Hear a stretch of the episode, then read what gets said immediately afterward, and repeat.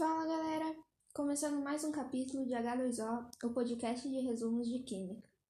E hoje vamos falar sobre destilação simples. As condições para ela acontecer são basicamente a mistura estar homogênea e ter um sólido dissolvido em um líquido. Para o nosso experimento, vamos utilizar a água do mar. Então você vai precisar de um bico de Bunsen para aquecer a mistura, um balão de destilação para receber a mistura um tripé para apoiar este balão, uma rolha para evitar que algo saia pela parte superior do balão. O termômetro será responsável por verificar a temperatura durante o nosso experimento.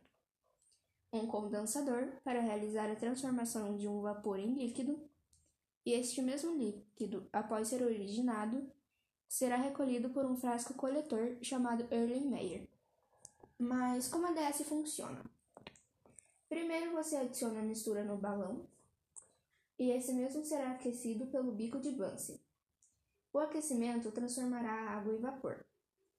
E quando o vapor da água sobe, ele encontrará a parte superior fechada. E obrigatoriamente ele irá adentrar no condensador. Quando o vapor condensar, será transformado em líquido e será recolhido no frasco coletor, separando assim o sal da água. Basicamente é isso. Não é tão difícil, é uma destilação simples.